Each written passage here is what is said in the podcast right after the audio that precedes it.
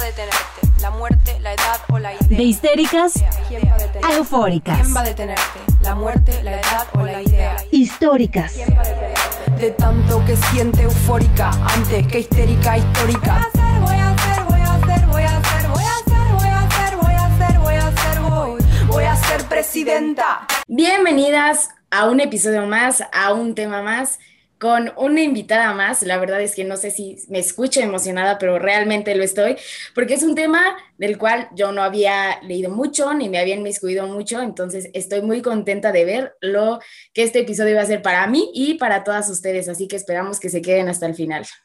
Y como nos gusta siempre recordar, históricas lo hacemos entre todas, todes y todos los que formamos parte de este podcast. Entonces, pues andamos ahí al pendiente de sus recomendaciones y de sus comentarios en redes sociales, principalmente ya saben en nuestro Twitter, arroba históricas-pod y en nuestro correo por si quieren hacernos llegar otra, otro tipo de texto, lecturas, invitaciones, lo que sea. Eh, está nuestro correo que es históricas.podcast.gmail.com y pues agradecida sobre todo de que estén otra semana aquí escuchándonos, que nos permitan estar en sus dispositivos móviles o donde sea que nos estén escuchando. Y hoy traemos además una histórica que ya saben que siempre que tenemos invitadas, ellas son las encargadas de, de, darlas. Y bueno, nuestra invitada de lujo de esta semana nos trae una histórica de lujo que es Elvia Carrillo Puerto. Entonces quédense hasta el final del episodio para escuchar su historia de esta gran mujer. Ay, y yo estoy muy, muy, muy emocionada. Primero por el tema, bueno, no, primero por la invitada y luego por el tema, porque vamos a hablar de Body Positive y me emociona mucho porque nuestra invitada es la primera persona que a mí me habló de Body Positive y lo hizo a la distancia, porque nuestra invitada es parte del podcast Irreverentas, un podcast que aquí además queremos muchísimo y del que hemos aprendido muchísimo. Y nuestra invitada es Rose, que nombre completo, Rose Pérez Patrón. Entonces, hola, bienvenida y muchas gracias por estar aquí. De verdad, a mí me emociona muchísimo. No, al contrario, muchísimas gracias a ustedes por invitarme. Yo igual estoy muy emocionada por estar aquí, especialmente porque admiro mucho su trabajo, lo que hacen, la claridad que tienen eh, para comunicar ciertas ideas. De pronto, digo, no, no es que yo tenga 170 años, pero sí me emociono mucho escuchándolas porque digo, si creen que tienen problemas con las feministas de ahora, agárrense con las nuevas generaciones porque vienen con todo, ¿no? Y, y me siento igual, pues muy honrada que me hayan invitado porque yo siempre he hablado de, de cómo siento que, que un feminismo que no abrace a las mujeres en todas sus presentaciones y en todos sus cuerpos es un feminismo que nos queda pues debiendo a algunas de sus sujetos políticos. Eh, yo más que nada, siempre que, que, me presento, ya me presento así como con mis títulos nobiliarios, porque si no luego me regañan que porque tengo síndrome de impostora. Y yo soy licenciada en Derecho y maestra en Derechos Humanos, pero creo que realmente eh, la credencial más grande que me da para poder hablar de este tema es haber transitado hasta el día de hoy en un cuerpo no normado. ¿no? Sí siento que algo muy interesante de, de, ciertas cosas como el body positive es que a veces quizás no tanto la teoría, sino partir desde la experiencia, ¿no? Y, y, y de qué es lo que has vivido y cómo esto ha llevado de la mano. Obviamente siempre eh, checando los antecedentes, porque ustedes lo dijeron muy bien en su capítulo de, de, sororidad, de pronto las feministas tenemos orfandad, ¿no? Sentimos que somos las primeras en hacernos estas preguntas y, y tener estas dudas. Y sí, de pronto un, un, poco ver hacia atrás y darte cuenta que en realidad son cuestionamientos que se han hecho desde siempre, pues te hace sentir acompañada y te permite pues crear ya desde esa base, ¿no? No tener que llegar a ciertos conocimientos básicos tú sola, sino de ahí para arriba, poder como aportar más y esto es, es algo con, que ha pasado con el body positive. Algo que a mí me pareció muy interesante fue que la primera vez que yo me decidí a dar así como una plática específica sobre, sobre lo que era el body positive y al investigar los antecedentes, el que más salía en común era eh, el movimiento de aceptación de los cuerpos gordos que se dio en los 60 en Estados Unidos. Entonces es interesante ver cómo cómo empezó ahí, ¿no? Que ahora pareciera que el body positive vino primero y la, y la aceptación de los cuerpos gordos, el movimiento de aceptación de cuerpos gordos vino después. Eh, esto es muy importante porque nos demuestra cómo en realidad, a pesar de que ahora se maneje de otra manera, el body positive es un movimiento que empezó desde la parte de la lucha social, ¿no? Y lo vemos desde la aceptación de los cuerpos gordos. Lo que pedían, eh, aunque el movimiento se llame un poco así, no está pidiendo de, oye, sería bueno que me aceptes y me abraces, sino que luchaba porque los cuerpos gordos tuvieran los mismos derechos que los cuerpos delgados o los cuerpos normados, ¿no? Y esto, pues muchas veces a mí me preguntan, pero es que cómo de pronto es posible eh, que al vivir en un cuerpo no normado realmente o específicamente en un cuerpo gordo tú no tengas acceso a ciertos derechos y pues sí, o sea, es tan fácil como cuando tú abres el periódico y checas una oferta de trabajo y la oferta de trabajo dice buena presentación, ¿no? O sea, no sabemos qué es buena presentación, pero probablemente un cuerpo gordo o un cuerpo no normado no es buena presentación. O como cuando alguien, específicamente pues ellas hablan de los cuerpos gordos, eh, va al doctor y a pesar de que tú manifiestas que tienes distintos síntomas, el doctor no es capaz de ver más allá de tu cuerpo gordo. Y eso ha dado como resultado que enfermedades que hubieran podido ser eh, controladas, pues ya sea muy difícil, o incluso en casos más extremos, la muerte, ¿no? Entonces ya estamos hablando que ya no solo es una cuestión de percepción y aceptación, sino que en el ejercicio de nuestros derechos tiene un impacto. Y eh, el segundo, que es de hecho, o sea, bueno, hay miles, ¿no? O sea, porque en realidad se empieza hablando desde la época victoriana, las primeras mujeres que hablaron de no usar corsets, y sí es interesante, ¿no? Como parece nada, pero era un, un momento así como muy body positive, y, pero pues les digo, estos son como los más actuales, en 1960 ese, y en 1996 una mujer, una paciente con un desorden alimenticio y su psicóloga crean, eh, de, de hecho de ahí se acuña el Body Positive, tú puedes entrar, sigue existiendo la página, se llama thebodypositive.org. Es un proyecto que crearon ellas dos. Ella, como sobreviviente de trastornos alimenticios, no solo había padecido un trastorno alimenticio, sino que también su hermana había padecido un trastorno alimenticio y su hermana muere, ¿no? No, no logra recuperarse de él. Y entonces eh, la perspectiva que tienen ellas dos es cuestionar cuáles son los mensajes que está mandando la sociedad sobre los estándares normados de belleza que están dando como resultado que los desórdenes alimenticios aumenten cada vez en la juventud, ¿no? Más, y en las mujeres, pues más aún. Y vemos nuevamente cómo habla de una responsabilidad social, ¿no? Veamos cómo al hablar de los antecedentes en ningún momento habla de nada más me quiero ver bonito o lo que sea, o, quiero que me lean como bonito o como atractivo, sino que habla de un movimiento social, de un cuestionamiento del mensaje de la sociedad, de una exigencia al Estado de tus derechos, ¿no? Y a pesar de que sea pues un movimiento que, que ahora pareciera de pronto haberse depositado de manera más individual, inicialmente empieza como una lucha social. A veces esto queda un poco más claro cuando explicamos cuál es la diferencia entre un cuerpo normado y un cuerpo no normado, ¿no? Entonces, un cuerpo normado es un cuerpo, valga la redundancia, leído como normal, como algo dentro de la norma, como algo esperado, como algo satisfactorio, como algo celebrado. Esto regularmente son cuerpos delgados, eh, tez blanca, una cierta altura y lo irónico es que muchas veces son eh, estándares de belleza eurocéntricos que a veces ni siquiera por raza podemos eh, acceder a ellos, ¿no? O sea, pero es el estándar que se creó, ¿no? Está este amor a la tez blanca, este amor a la altura, este amor a muchas cosas que si lo aplicáramos, y a veces ni siquiera solo a la raza mexicana, ¿no? Sino al cuerpo de la mujer latina, no, no aplica. Es, es poca la mujer latina que entra dentro de estos estándares y probablemente porque debe tener algún antecedente racial europeo. Sí, creo que es,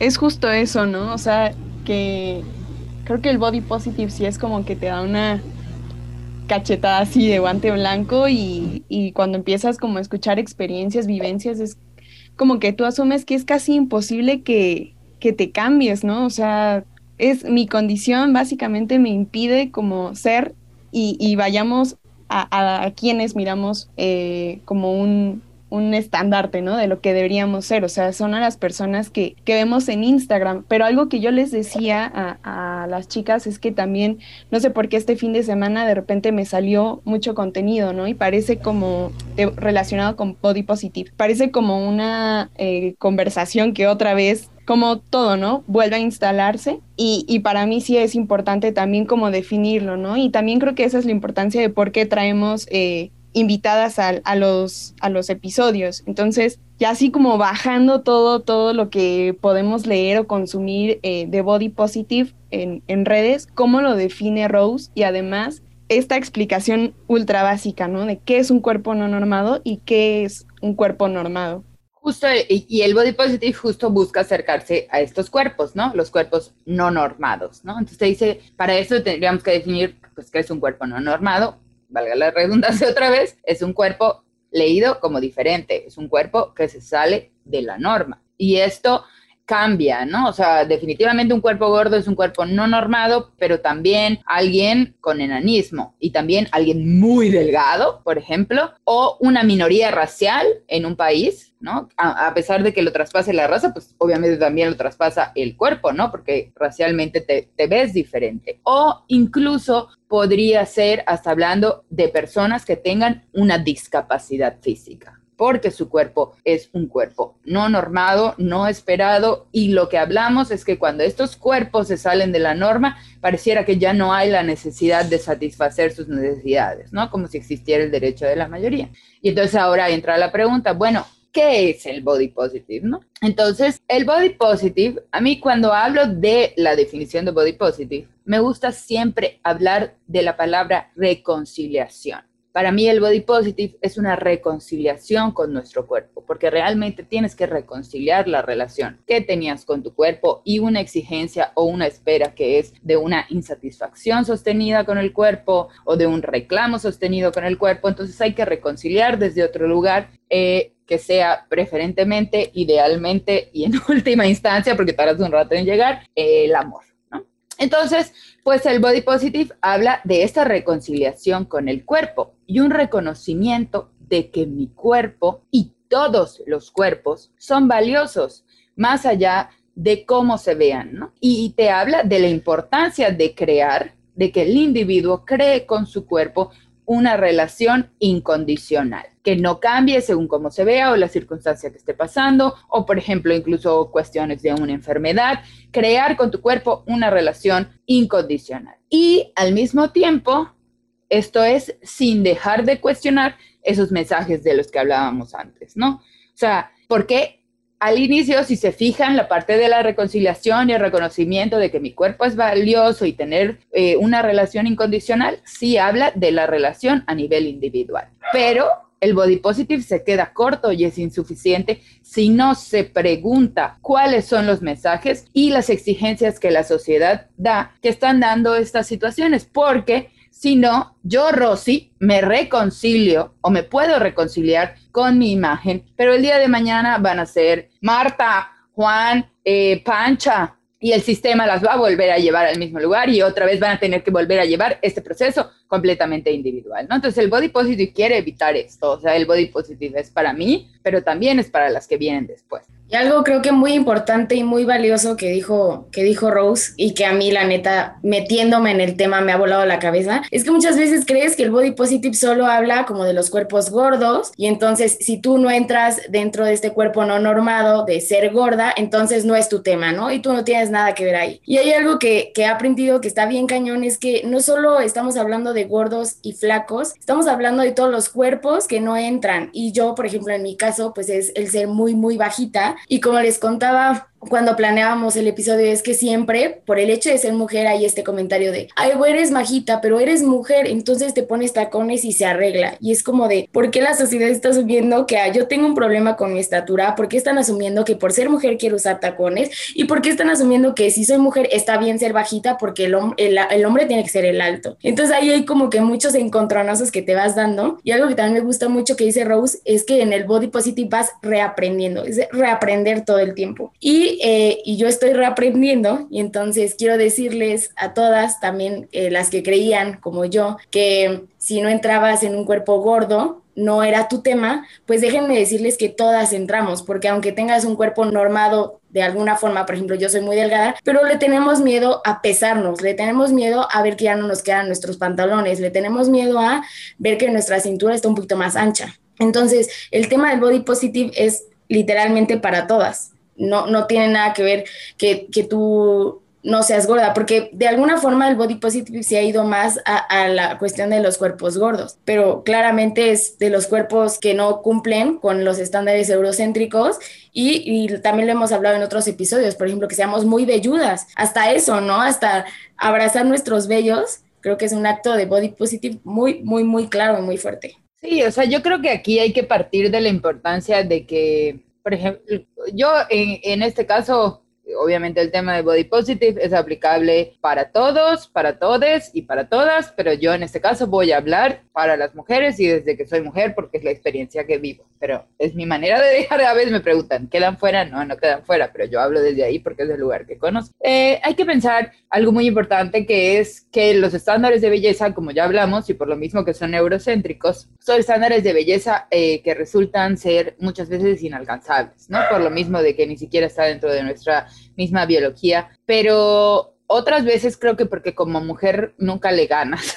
Eh, siempre hay algo nuevo, siempre hay algo que checarle, siempre hay una queja nueva que aumentarle. Y entonces cuando quizás tu cuerpo empieza a ser, o tu cuerpo, por ejemplo, pudiera ser normado en ciertas cosas, tu cuerpo envejece. Eso es inevitable. Y, cuando tu cuerpo empieza a envejecer, tu cuerpo empieza a salir de la norma o, o de lo que le interesa a la norma nombrar como belleza o nombrar como cuerpos válidos, atractivos. Y entonces es cuando uno se empieza a dar cuenta que cuando los estándares de belleza, en este caso, pero los estándares en general, no están hechos para ser alcanzados, pues están hechos para que seamos controladas. Y vemos que es una sociedad que tiene una ganancia secundaria de que las mujeres que vivan dentro sientan una insatisfacción. Y esto ya no es solo alguien que claramente se sale de la norma, que creo que eso es algo muy importante, que en las mujeres hay esta sensación de parar, nos enseñan a pararnos enfrente del espejo o al momento de ver una fotografía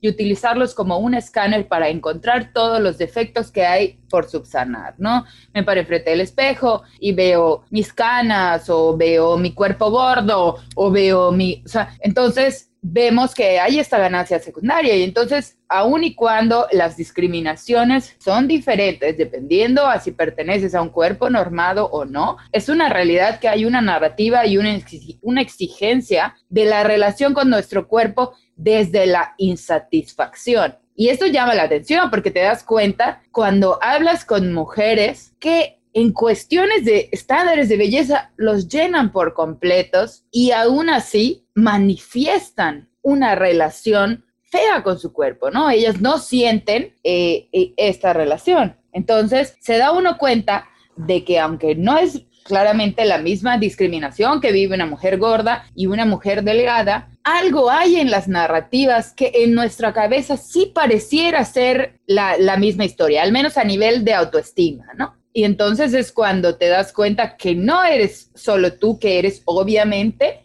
un cuerpo no normado, sino que es una insatisfacción general, porque siempre somos un producto por reparar, un producto por mejorar. Y por ejemplo, el ejemplo perfecto es este, ¿no? O sea, yo no tengo la altura que ustedes esperan, pero no te preocupes, lo puedes subsanar y lo puedes subsanar poniéndote tacones. Entonces, por ejemplo, eh, puede sonar medio conspiranoico, pero ponerme tacones implica comprar tacones. Y probablemente no voy a comprar un par, voy a comprar muchos pares de tacones, pero como los tacones son súper incómodos, pues también voy a comprar muchos pares de zapatos bajos. Y entonces vemos cómo hay esta ganancia y las cremas para no envejecer, y la ropa, que se tiene que comprar la ropa para que cree un, ¿no? Cómo responde a un estilo de cuerpo nada más, hasta cuando hablen de, de cómo sacarle más provecho a la ropa, si se fijan, siempre es para simular el mismo cuerpo, que es un cuerpo de, de reloj de arena. Completamente, porque ahorita yo, o sea, cuando dijiste que como mujer nunca le ganas, es eso, ¿no? El, capitalismo es un, y el patriarcado juntos son un monstruo gigante, gigante, que básicamente establecen los estándares de belleza como forma de control, porque una, inviertes tiempo y dos, inviertes dinero, ¿no? Y algo que platicábamos antes de empezar a grabar es, ¿qué estaríamos haciendo nosotras si no gastáramos todo ese tiempo buscando ropa, todo ese tiempo arreglándote las uñas, cortando el cabello. O sea, si no estás haciendo una cosa, estás haciendo la otra, ¿no? Estás yendo al gimnasio para bajar de peso, o estás yendo al gimnasio para tonificar, o estás yendo a tu sesión de depilación, o estás yendo a buscar eh, ropa que ahora como que esté de moda, con, con la que te veas bien, o estás yendo a arreglarte las uñas, estás yendo a, arreglarte los pies, o sea, siempre, ¿no? Y además, bueno, esta palabra con la que nosotras ya hemos manifestado el conflicto, ¿no? Arreglarnos, o sea, como si estuviéramos descompuestas y entonces, entonces nuestro, nuestro tiempo y nuestro dinero son destinados a arreglarnos a lo que la sociedad nos está marcando como que tendríamos que ser yo me acuerdo mucho de que digo, obviamente no estaba en un buen lugar mental cuando me sucedió, pero me acuerdo mucho de un día, tenía yo como 23 años, que me vi al espejo y me puse a llorar porque iba a tener que depilar las cejas hasta el día que me muriera. O sea, como que obviamente en ese momento era una crisis real, pero ahora me da risa que ningún momento haya pasado por mi cabeza el no lo tienes que hacer si no quieres.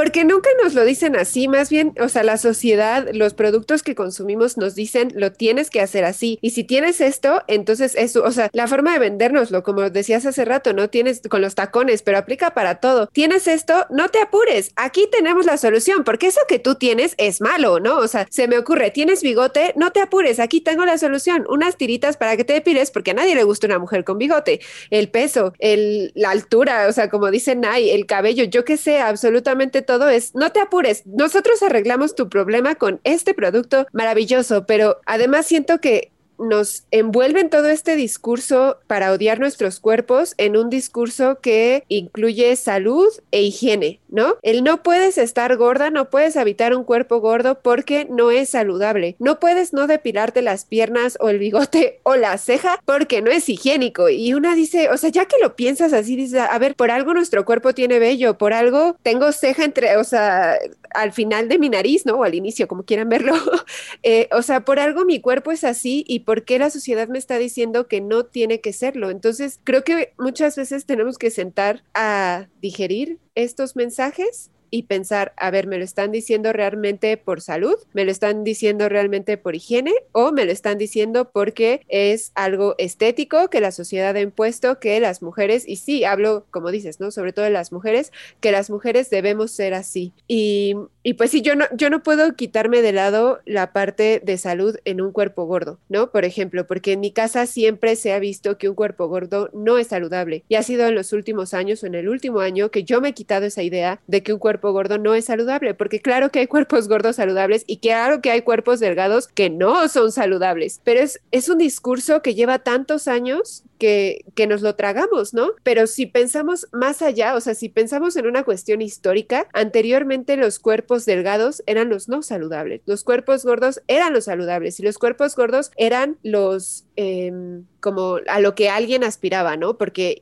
te decía varias cosas, te decía que esa persona tenía dinero, era estatus, era salud, era inclusive para mujeres sexualmente atractivas, ¿no? Y si nos vamos a la historia del arte, ahí lo podemos ver perfectamente. Las mujeres que se pintaban hace siglos no son las mismas que se pintan o fotografían el día de hoy. Y entonces cuestionarnos mucho eh, pues esa salud porque a final de cuentas incluso la ciencia es androcéntrica, ya lo hemos dicho, ¿no? Entonces, ¿qué nos dice que la medicina no es androcéntrica y que nos están diciendo que nuestros cuerpos no son saludables por tener 3, 4, 20, 50 kilos de más, ¿no? O sea, porque pues cada cuerpo es distinto y bueno, a mí eso es algo que me ha tomado mucho comprender, pero creo que hoy, hoy ya puedo como sí me enorgullezco de poder decirlo, ¿no? Y, poder decírmelo a mí misma y comprenderlo yo perfectamente.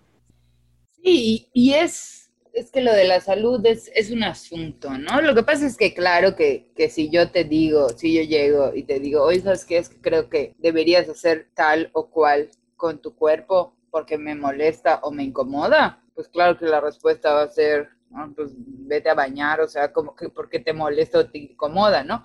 Y cuando nos referimos a la belleza, pues podría pensar que es un discurso sumamente superficial, ¿no? Pero mucha gente cuando habla de cuestiones como de higiene o de cuestiones de salud se siente respaldado por la ciencia. Pero has dicho algo muy importante. Finalmente, la ciencia se crea a través de la mirada del ser humano. La ciencia no sucede en el abstracto. A veces se habla de las ciencias exactas porque hay métodos de comprobación y lo que sea, pero la, ciencia cambia, ¿no? Y, lo hemos visto como muchas otras cosas que han sido eh, señaladas como enfermedades ya no lo son ahora. Y eso es porque yo no lo puedo evitar y eso no es, por, o sea, no es porque la gente que se dedica al sector salud sea malvada, o sea, es porque no puede evitar estudiar la ciencia a través de sus mismos prejuicios, porque yo no puedo vivir en otro cuerpo y en otra cabeza y eso va a influir en mis relaciones interpersonales y, y mi trabajo profesional, ¿no? E incluso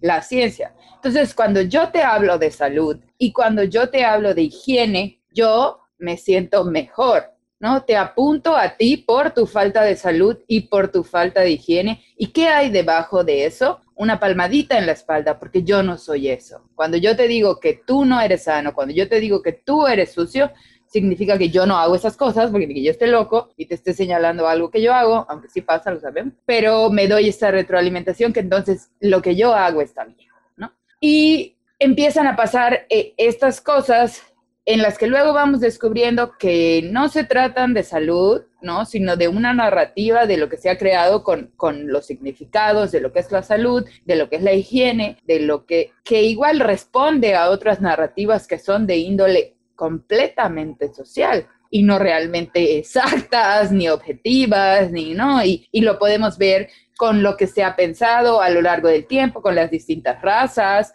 eh, con las personas trans, ¿no? Como hay, eh, con las, personas trans siguen viviendo hasta el día de hoy la patologización de sus existencias. Y vemos cómo un mensaje que pareciera dirigir o venir desde un lugar de la salud no contempla otras cosas como por ejemplo eh, la salud emocional y la salud mental. A mí me cuesta mucho trabajo creer que alguien parte de un lugar desde la preocupación cuando no considera mi salud desde el punto integral y cuando no hay que hacernos tontos, aquí no hay mucho que teorizar. uno no se preocupa por alguien que no conoce. Tú no te preocupas por un extraño del Internet. Y, o sea, te da igual. Es la verdad, es la verdad. Entonces, no te puedo creer tu preocupación ni que parta de un lugar de la... Primero sería cuestionar qué son las ciencias exactas, ¿no? O sea, si de verdad son tan exactas como son. Y por otro lado, entonces no hablamos de la salud integral. Y partimos de una motivación negativa, que eso es lo más feo. O sea, le hacemos creer a la gente o, creemos que la gente va a lograr el cambio a través de la estigmatización de quién es. Entonces, yo creo una narrativa alrededor de lo malo que es ser gordo, lo feo que es ser gordo, lo dañino que es ser gordo o lo dañino que es tener pelos o hacer lo que sea, porque eh, me, me siento más tranquilo cuando lo cuelgo de algo más, cuando no hablo que es nada más una mirada, cuando no hablo que es nada más un juicio. Y entonces nos subimos a ese caballito de superioridad moral porque creemos que estamos hablando de ciencias, que por cierto es algo como, como bastante patriarcal. Así como partir de, desde aquí arriba y no cuestionarte o sea, a mí lo que me, lo que me impresiona más es cómo esta gente que está en contra y dice que el movimiento body positive glorifica eh, la obesidad, nunca se toma el tiempo de acercarse a esta gente que es a la que le traspasa directamente y preguntarle cómo es su experiencia. Hablan desde una soberbia grandísima, ¿no? Donde yo sé mejor, o sea, imagínate la condescendencia de acercarte a alguien que nunca has visto y creer que tú sabes mejor que esa persona lo que es bueno para su cuerpo. O sea, no, no, no has transitado ni 30 segundos en su cuerpo, pero tú lo sabes mejor porque lo leíste en una revista abstracta alguna vez y porque, pero además, y eso ya digo, yo me tomó mucho tiempo digerirlo, pero luego lo podemos digerir, ni siquiera le debemos salud a nadie. Si, le eso. O sea, si le tendrías que deber salud a alguien, es a ti y no absolutamente a nadie más. Entonces, sus cuestionamientos que supuestamente parten desde el lugar de la salud. Bueno, ok, ¿qué pasa si yo me enfrento a ti y te digo, soy insalubre? ¿Qué sigue? O sea, entonces mi falta de salud o mi falta de higiene te parece suficiente para discriminarme? Igual nos habla de una narrativa muy extraña en la que sea, no es cierto, porque no es el acercamiento que tenemos con el resto de los enfermos, ¿no? Yo no, yo no considero, por ejemplo, que la obesidad sea una enfermedad, pero no es el acercamiento que tenemos con el resto de los enfermos. Entonces, a veces la gente dice para escudarse, no, pero es que esta es una enfermedad, es una enfermedad autoinducida, pero es que hay muchas enfermedades autoinducidas, todas las problemáticas que tienes por tener algún tipo de adicción, por ejemplo, eso es autoinducido, o lo que hace un deportista cuando usa su cuerpo y lo usa y lo usa y lo usa y lo usa, y a sus 30 años ya se echó a perder todas sus articulaciones. Ah, bueno, pero eso no, o sea, eso no va en contra de su salud. Entonces ves que es una narrativa que en realidad es muy hipócrita, ¿no? Que usa la salud cuando en realidad se está refiriendo a la estética, porque cuántos cuerpos tenemos que son cuerpos enfermos,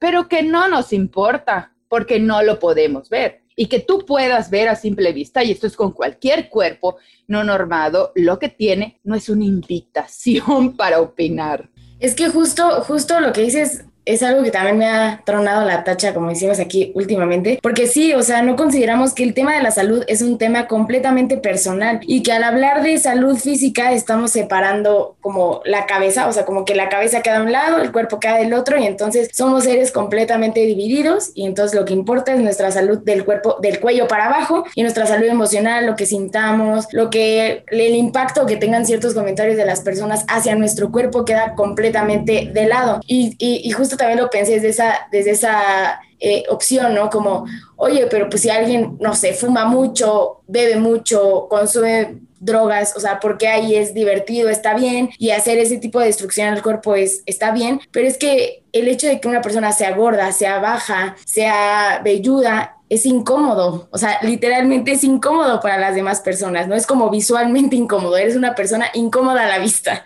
Entonces, ahí cuando eres una persona incómoda a la vista es cuando te señalan y te hacen este tipo de comentarios. Entonces, ¿hasta dónde vamos a llegar en, el nombre, como, como dicen por ahí, ¿no? Que la belleza duele, que la belleza cuesta. ¿Hasta dónde vamos a llegar?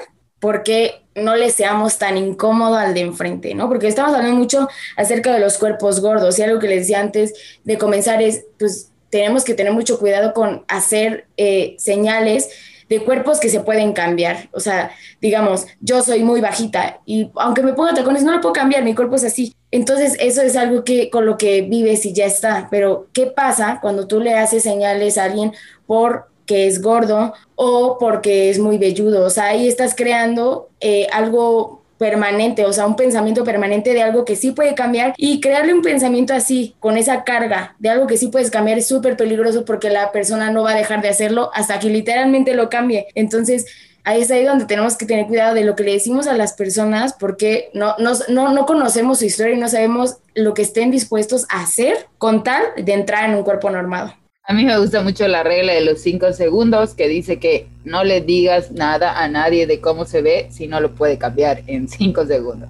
Aparte, creo que también constantemente, de repente a la gente se le hace muy fácil decir como que tienes que aceptarte, pero hay una persona diciéndote que tienes que aceptarte y un sistema completo, 200 personas más diciéndote que no tienes que hacerlo. Entonces creo que también de repente el, el discurso como de la autoaceptación es difícil llevarlo a cabo, sobre todo si todo el tiempo te estás encontrando con estos muros, ¿no? Que si no es el peso, es el vello, es es el barro, es la mancha, es la arruga, es la estría. Entonces, parece que por cada paso que das, retrocedes 20, ¿no? O sea, se te seca el barro, pero ya te encontraste una estría, ya te salió un pelo en el lunar que no querías, ya, eh, no sé, o sea, cualquier cosa, ¿no? Cualquier cosa vuelve a estar mal. Entonces, si bien todos tenemos, todos y todas la oportunidad de, cambiar, eh, ¿desde dónde hacemos el cambio? Porque parece difícil, ¿no? Eh, yo creo que más bien habría que optar también por, por ignorar hasta cierto punto, que sé que no es fácil, eh, pero irte haciendo la idea de, de, ignorar estos comentarios que, y saber de dónde vienen, de quiénes vienen, para poder llegar como pues, al cambio que deseas, ¿no? Y al cambio que es positivo para ti y al cambio que tú quieres hacer, no al que te están diciendo las demás personas. Yo pienso, por ejemplo, mucho que la primera vez que yo escuché hablar del body positive tenía 26 años, ¿no? Y de hecho después de hacerme un bypass gástrico. Tenía yo 26 años. Entonces, este, pues esto es una programación, ¿no? Yo traía 26 años. Las programaciones que yo traigo eh, de una relación condicional con mi cuerpo me llevan 25 años de ventaja, ¿no? 26 años de ventaja. Y yo llevo ahorita 6 o 7 años aprendiendo del tema, pero como dices, al final mi existencia como individuo no existe, o sea, no ocurre en lo abstracto, ocurre dentro del sistema. Entonces, aun y cuando yo estoy trabajando para eh, desaprender y aprender, ahora sí reprogramarme, pero ahora sí como de manera activa, eso no implica que al mismo tiempo la sociedad siga llevando esta narrativa, ¿no? La narrativa del rechazo a los cuerpos no normados continúa. Y esto es lo que lo hace un camino a veces tan complicado y no un camino en línea recta, ¿no? O sea, el body positive no es una cosa de que un día el, el cielo se abre y encuentras la luz y amas tu cuerpo y, no, y de hecho yo he hablado mucho que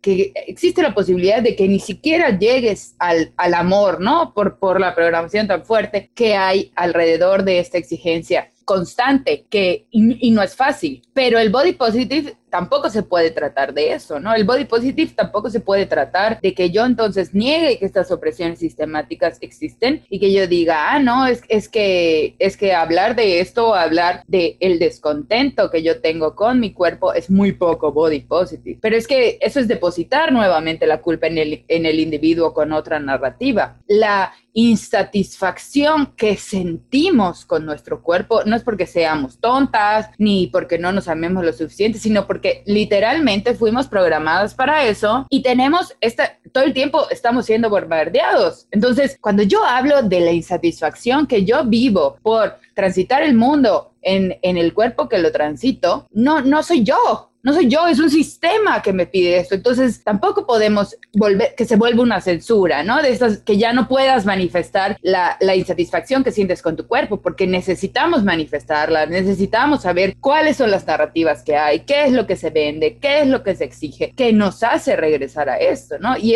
es muy importante esta idea de, de caer en cuenta que como todo, así como dentro del feminismo también, ninguna lucha es lineal y más cuando hay una eh, reconciliación con el cuerpo. A veces es un poquito más fácil entender la relación con el cuerpo cuando la comparamos con la relación con alguien más, ¿no? Yo tengo relaciones de personas a las que quiero muchísimo, a las que amo de manera incondicional y eso no significa que dentro de nuestra relación no existan problemáticas o dinámicas por cambiar, ¿no? Porque a veces mucha gente dice, ah, bueno, entonces dentro del body positive ya se puede bajar de peso, ¿no? De ahí viene la glorificación de la obesidad. No, no, no, sí, o sea, tu cuerpo es tuyo, ¿no? Y eso tiene que quedar muy claro. Yo no vengo a exigirle a nadie que maneje su cuerpo como yo quiera, porque finalmente el primer lugar es el derecho al gozo, a la dignidad, el derecho a la vida, que no solo es el derecho a la vida, sino una vida digna y a vivir en paz dentro del el espacio más íntimo que tengo, que es mi cuerpo pero darnos cuenta cómo, cómo es algo que, que finalmente es construido,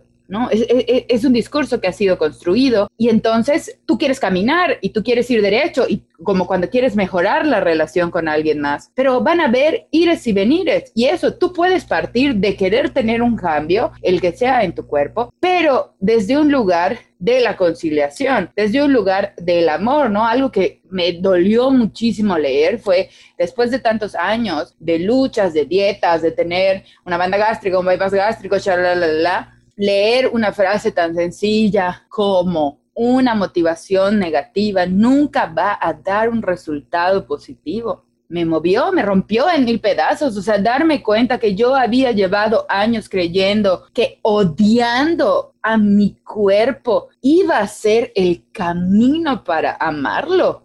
Me desarmó completamente porque y aparte de todo entendí que el camino tan largo que yo creí que se dirigía hacia el lugar de reconciliación nunca iba a llegar y por eso sucedían cosas como que yo perdía 40 kilos de peso y en el espejo me seguía viendo igual, porque la motivación había sido negativa y porque la relación con mi cuerpo seguía siendo condicional y porque yo me paraba todos los días a decirle a mi cuerpo por qué era erróneo, por qué estaba roto, qué le hacía falta, cómo podía ser mejor, cómo podía después de hacer todo eso acostarme en mi cama y esperar sentir algún tipo de satisfacción. Y aquí es sin importar cómo me viera, yo misma estaba haciendo, además de la programación social, y esto es lo horrible de esta exigencia de, de insatisfacción, que permea tanto que se interioriza Y a veces la peor terrorista eres tú. O sea, la, que se repite más ese tipo de cosas espantosas eres tú. Y ver que hoy en día, poder ver que obviamente nunca esas maneras que yo tenía de sobajarme, porque era lo que hacía, iban a dar un resultado positivo. Bueno, dices, alguien está ganando de esto, pero no soy yo. Claro, y sobre todo esta parte que dices, ¿no? De cómo ibas a aceptarte, cómo ibas a querer a tu cuerpo y, y yo pienso, ¿cómo lo vamos a hacer cuando todo el tiempo tenemos mensajes que nos bombardean, donde quiera que sea, que nos bombardean que nuestros cuerpos no están bien? Y no me refiero a lo que decíamos hace rato de publicidad, pero simplemente vemos una película donde están los cuerpos no normados representados, no están ahí. Hay comerciales, no están ahí. Te metes a Instagram, no están ahí. Te metes a TikTok, no, bueno, menos van a estar ahí, ¿no? O sea, todo lo que sale en trending topic, o bueno, no sé estas redes, que es, que, cuál sea el término correcto, la tía. Eh, todo lo que sale como en la parte de noticias destacadas, son mujeres con cuerpos normados y son mujeres haciendo ejercicio o bailando y, y adelante, ¿no? Son sus cuerpos, pero ¿qué nos está haciendo a nuestras mentes y nuestros cuerpos? Y siento que es un bombardeo interminable y creo, bueno, algo que he hecho últimamente es empezar a seguir cuentas que son body positive que me han permitido decir mi cuerpo es normal. O sea, mi cuerpo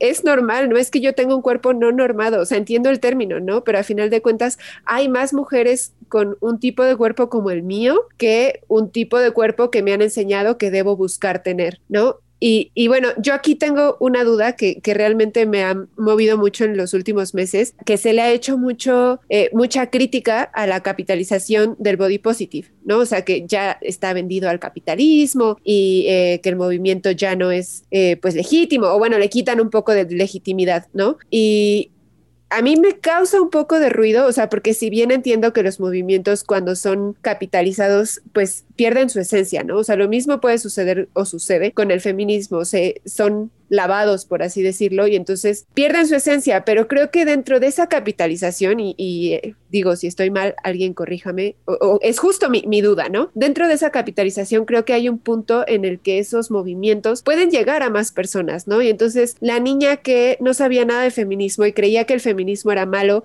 o la niña que creía que el body positive, o chava que creía que el body positive era para mujeres gordas y que promovía ser gorda, de repente se acercan a un body positive o a un feminismo, pues pues sí, diluido, lavado, pero terminan metiéndose de lleno, ¿no? O sea, terminan jalando ese hilito que muchas de nosotras jalamos y terminan metiéndose de lleno. Pero no sé, o sea, que, que sí quisiera que nos digas un poco cuál es esta crítica, sobre todo desde lo individualista, o sea, porque creo que tiene que ver con esto.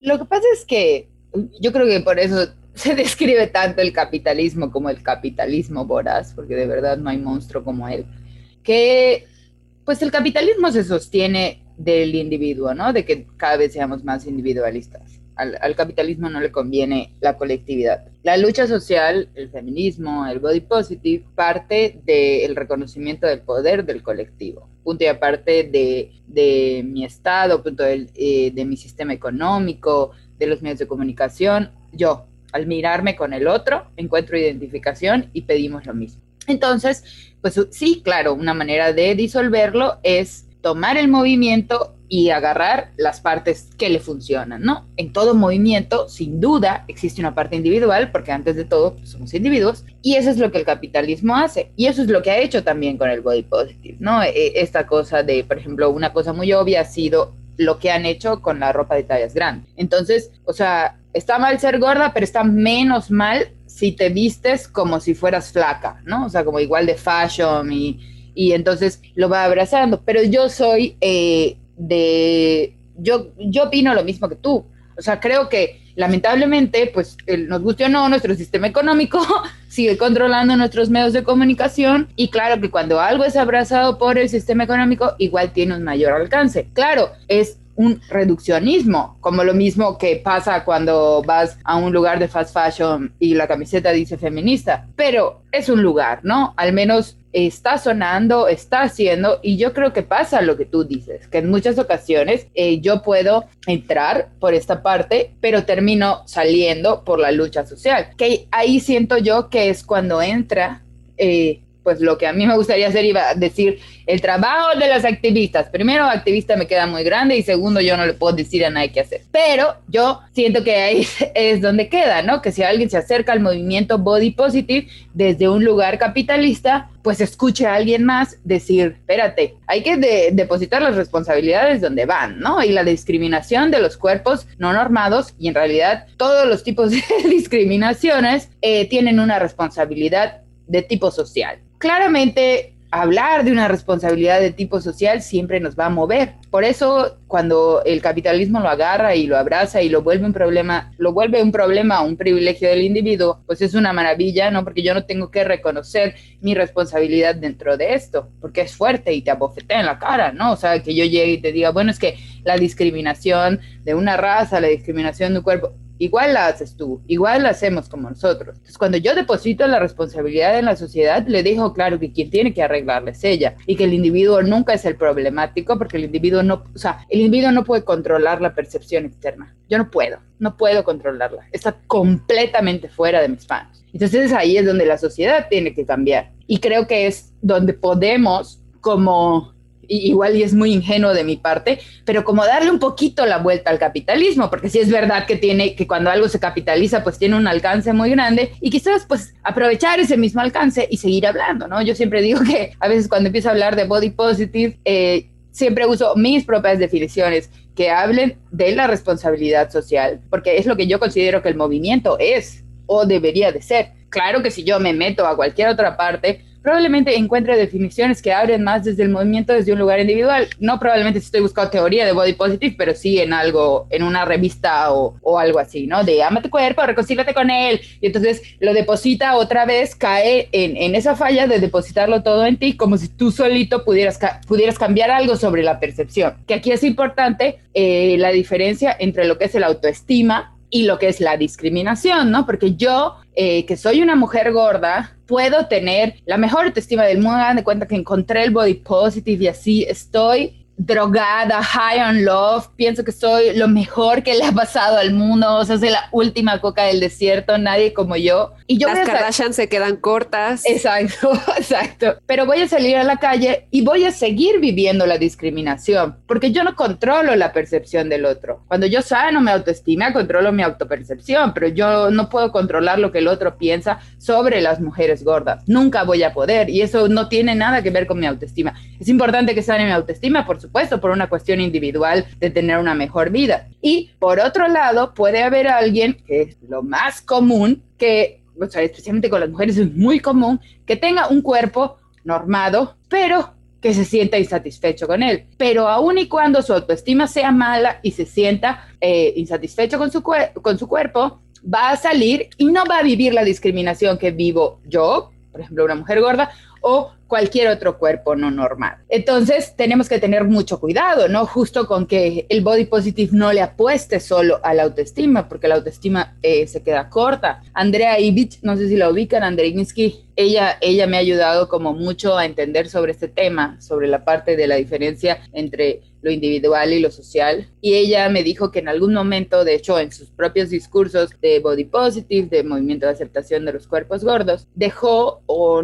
casi no habla de la autoestima o de una relación de amor con el cuerpo, porque dijo, cuando me lo dijo, dije, ah, tienes razón, me dijo, eso no es mi problema. O sea, ¿qué, ¿qué tan metiche tengo que ser como para que yo le diga a alguien cómo llevarse con su cuerpo, no? Y como me lo dijo, dije completamente fuertísima la imposición a alguien de, ah, bueno, pues ahora te aguantas y lo amas, ¿no? Y ella me dice, o sea, finalmente da igual, o sea, la persona puede sentirse horrible, espantosa, odiar su cuerpo. Aún así, el ejercicio de sus derechos tiene que ser pleno. Aún así, una persona que se sienta 100% insatisfecha con su cuerpo tiene derecho a no vivir discriminación. Y esa responsabilidad es exclusivamente social. Creo que ya va quedando claro como la dimensión del tema, ¿no? Cuando de repente también como que queremos adentrarnos en él, siempre pensamos que son temas bien extensos y sí,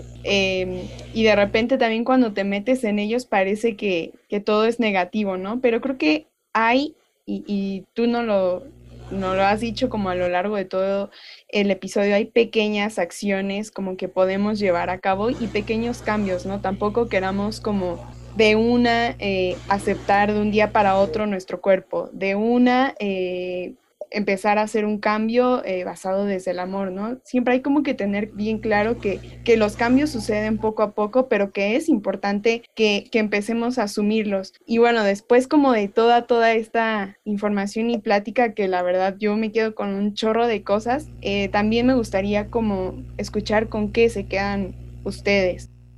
Eh, bueno, creo que es con lo que me he quedado a través de todo lo que le he escuchado a Rose hoy, pero también lo que le he leído, ¿no? En otras ocasiones y lo que le he escuchado en Irreverentas y también recomendaciones que nos ha, hecho. Y lo primero, lo primero es los cuerpos no normados también tienen derecho a vivir. O sea, que, parece algo que es así como, da, ¿no? Pero que a veces se nos olvida, o sea, que a veces eh, pues Rose, tú contabas esto o has contado esto de que la primera vez que viste a una modelo de tallas grandes dijiste así, ¿cómo se atreve, no? ¿Cómo se atreve a estar en traje de baño? Y sí, eso pensamos, pero de repente te das cuenta que tú también te estás quitando esos derechos. Entonces, pues acostumbrarnos a ver cuerpos no normados expresándose como quieran expresarse y decir, tienen derecho, porque claro que todas tenemos derecho y yo quiero pensar, yo tengo derecho a usar un bikini en la playa, claro que sí. Em, también antes de decir cualquier cosa de un cuerpo o pensarla también, no sabes a lo que se ha enfrentado esa persona, no sabes a lo que se ha enfrentado en términos de salud física y salud mental. Entonces, ¿tú quién eres para estar juzgando el cuerpo de alguien más? Y creo que también aplica a ti misma, ¿no? O sea, de repente toma en cuenta todo lo que has vivido y por qué somos tan duras con nuestros propios cuerpos. Em,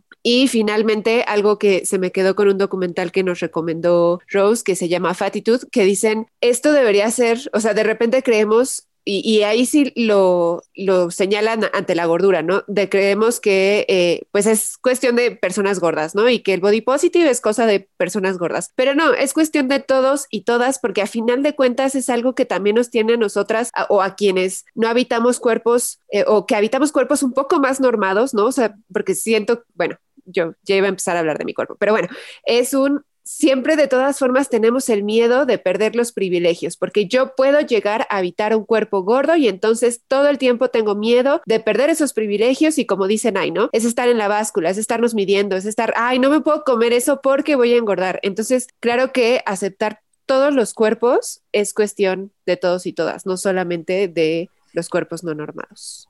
Algo que también me gusta mucho, que en algún punto también escuché a Rose decir en, en Irreverentas, fue, no es como que ya llegaste, así como en el feminismo, ya llegaste a la meta del body positive, estás graduada y ten tu diploma. Eh, y que, que, que decimos lo mismo en el feminismo, ¿no? O sea, no hay una meta en la que llegas y te felicitan y, te gradúas. O sea, no, es algo que tienes que estar trabajando constantemente, ¿no? Porque creo que a todas nos pasa que de repente te miras en el espejo y donde te sientes, este, como dice eh, Rose, la última coca del desierto y te sientes acá increíble, pero hay otros días en los que no te puedes ni ver y dices, da foco, o sea, me parezco a Fiona, hoy, hoy amanecí terrible y todo lo ves mal y tal, y eso no desde mi punto de vista no es que esté ni bien ni mal, pero es que hay que empezar a trabajar con realmente cómo nos vemos, ¿no? Y retarnos al espejo y observarnos, porque a veces también nos da mucho miedo vernos y, y, ver los cambios que tenemos en nuestro cuerpo, en nuestra apariencia. Hay que retar al espejo y, y darnos cuenta de que somos súper valiosas y, y, también lo hemos hablado en otros episodios, pero ver nuestros defectos y tratar de darles la vuelta, bueno, más bien lo que sí considera defectos, ¿no? Porque un defecto no es el mismo para mí que para otra persona.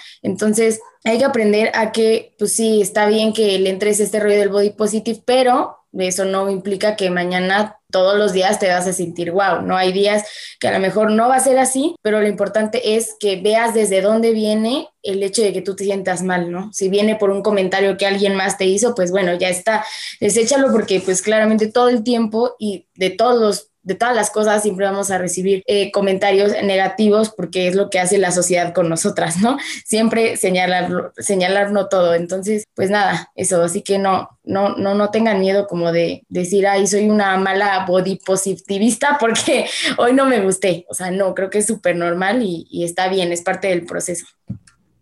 Sí, totalmente es parte del proceso, ¿no? Tenemos una programación que, que nos lleva tantos años de ventaja que, que desprogramarnos es súper complicado. Entonces, cuando yo llego a esto, me gusta mucho decir que, que pues la otra, la otra programación ni nadie te preguntó, ¿no?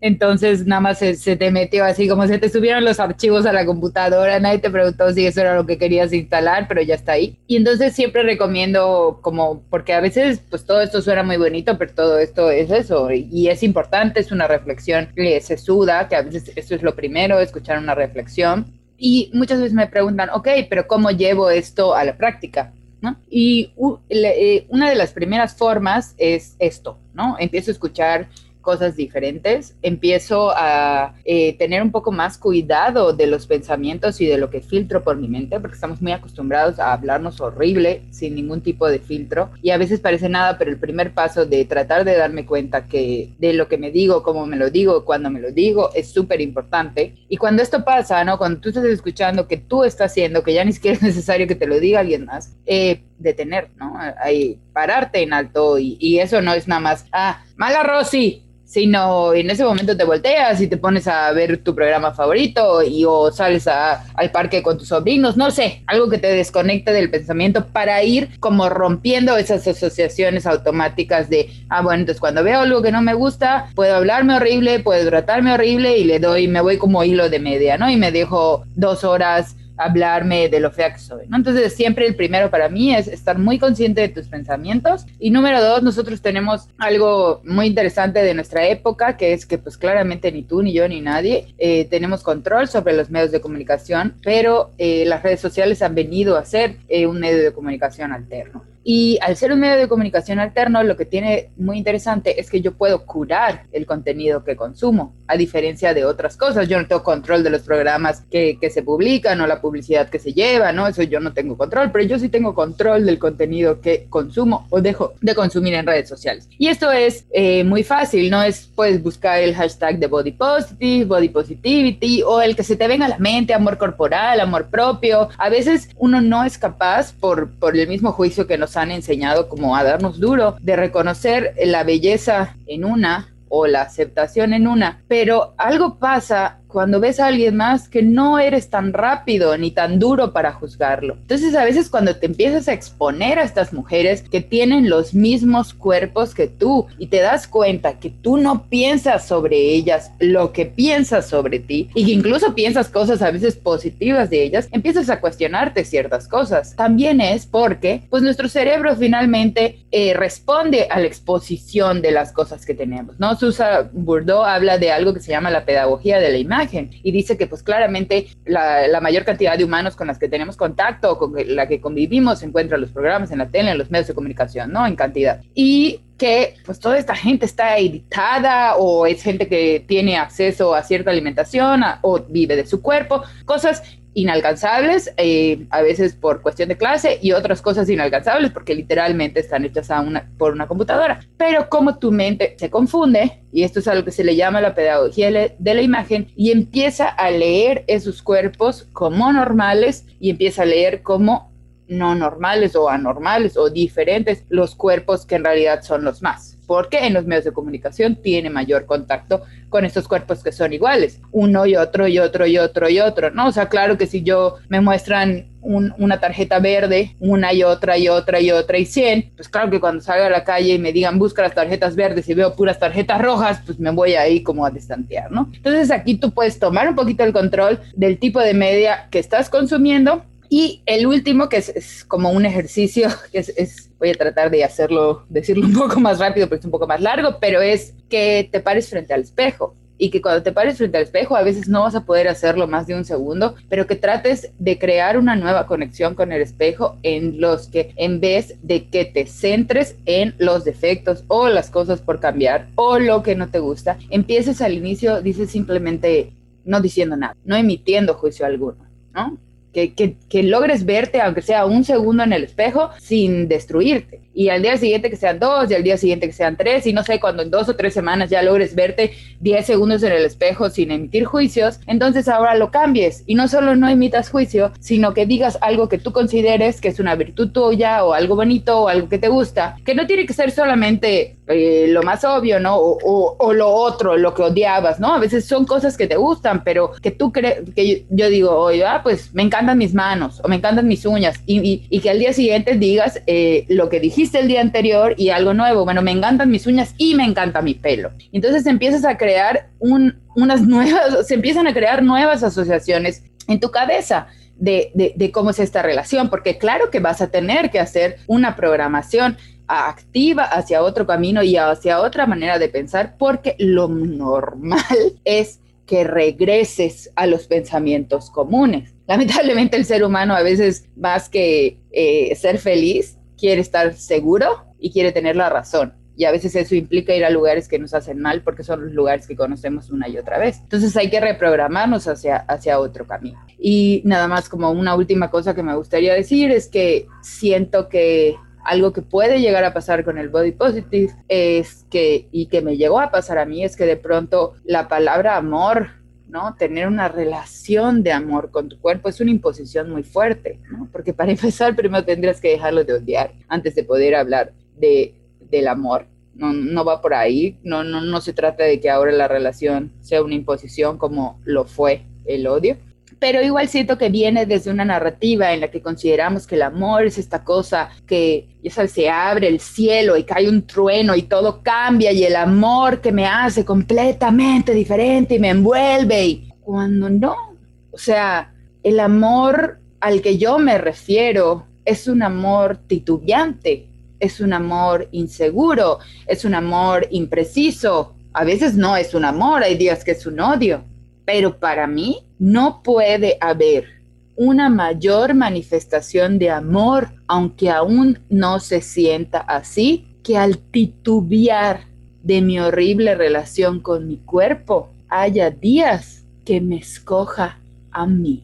Y resulta que el amor que parece ser más silencioso, resulta ser el más fuerte.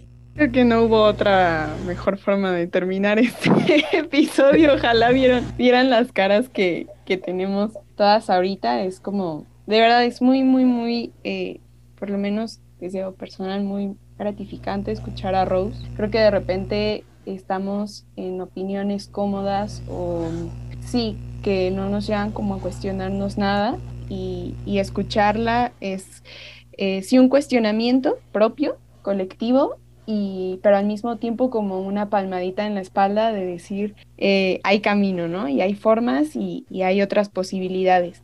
Y de verdad que creo que fue la, la mejor manera de, terminar este, este episodio que de repente tiene como mucha carga emocional y física. Em, creo que sí, fue, fue, fue muy hermoso de verdad escuchar eso. Pero también algo que va a ser muy hermoso y que agradecemos que hayan llegado hasta este punto del episodio va a ser escuchar a nuestra maravillosa histórica que por ahí ya la habíamos echado el ojo, pero que creo que otra de las cosas maravillosas que nos pudo pasar es que Rose la escogiera, que es Elvia Carrillo Puerto. Así que, bueno, les dejo, le dejo el micrófono a Rose para que nos platique un poquito de esta grandiosa mujer.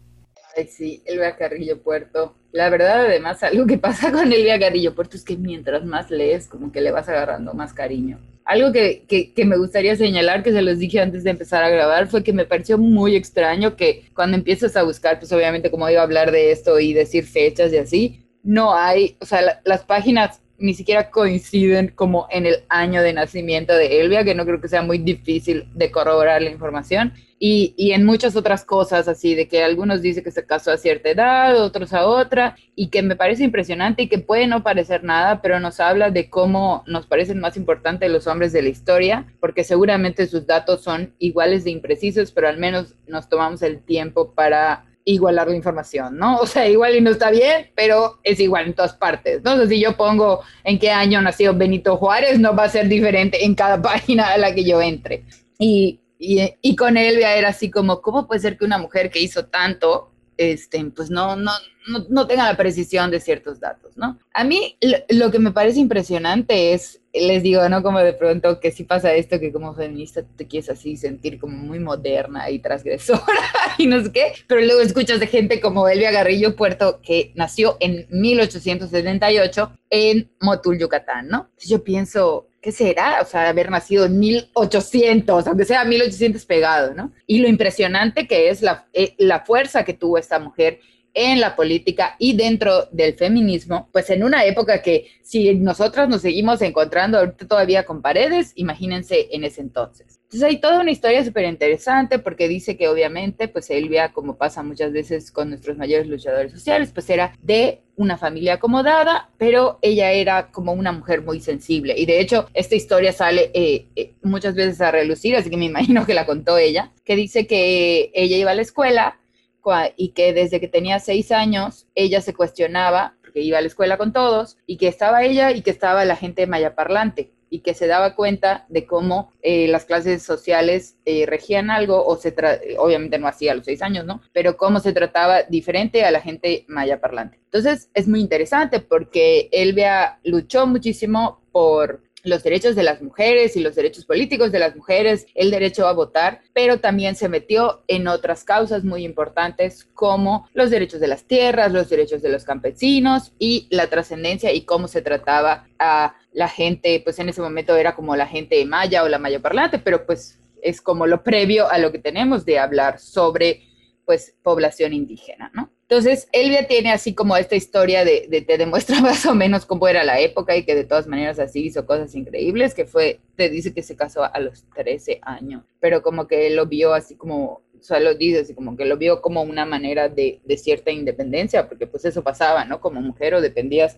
de tus papás o dependías de tu pareja. Es que ella se casa a los 13 años y a la década, o sea, no quiero saber ni cuántos años tenía su esposo, porque a los 10 años su esposo muere. Y ella se dedicó a a ser maestra, daba clases de, taquimecanografía, entonces, por ejemplo, dice que su hermano Felipe Carrillo Puerto, que obviamente le metía todo esto, que le consiguió una versión de la constitución en maya, la constitución de 1857, entonces que ella se las leía a sus, a, las que les enseñaba taquimecanografía y hacía, este, pues todas estas cosas súper interesantes. Y ella obviamente, pues, algo que me encantó como específicamente de la historia es ver cómo las feministas siempre actuamos en colectivo, ¿no? Entonces se dice que, que su maestra había sido eh, Rita Cetina Gutiérrez y que muchísimas de las cosas que ella hizo fue porque las aprendió de Rita Cetina Gutiérrez. Y Rita Cetina Gutiérrez tiene una súper trascendencia en Yucatán porque fue eh, la mujer encargada de que se abriera la primera escuela secundaria para mujeres que se llamaba La Siempre Viva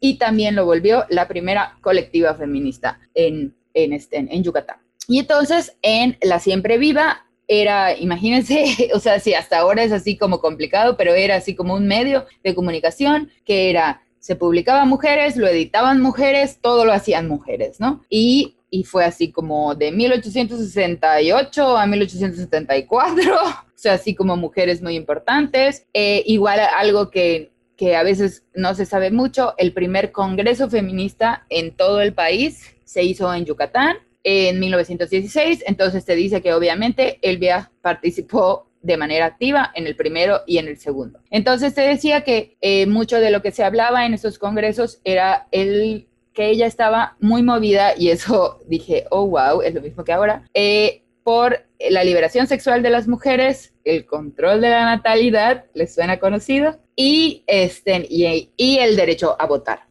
Entonces, él tiene toda una historia y, te demuestra cómo desde 1916 y 1917 ella ya empujaba por, por el voto femenino, ¿no? Estaba así como, como empujando para lograrlo. Y me pareció súper interesante que yo no sabía que las tres primeras mujeres que fueron electas en un cargo político son las tres de Yucatán y ella fue una de esas tres que me parece que es como en 1927 o algo así, que ella es elegida eh, diputada y que está súper interesante porque ella es elegida diputada en el Congreso Local de Yucatán cuando las mujeres no podían votar. Entonces está rarísimo que como que no puedas votar, pero sí puedas este, ser elegida, pero bueno. Y este y que ella siguió empujando, su hermano fue este su hermano fue e, ella es diputada local cuando su hermano Felipe Carrillo Puerto es gobernador. Y de hecho dicen que pues lo nos dicen, así dicen cuentan las malas lenguas, eh, asesinan a Felipe Carrillo Puerto y dice que a ella la amenazan horrible y la sacan de Yucatán y se va a la Ciudad de México y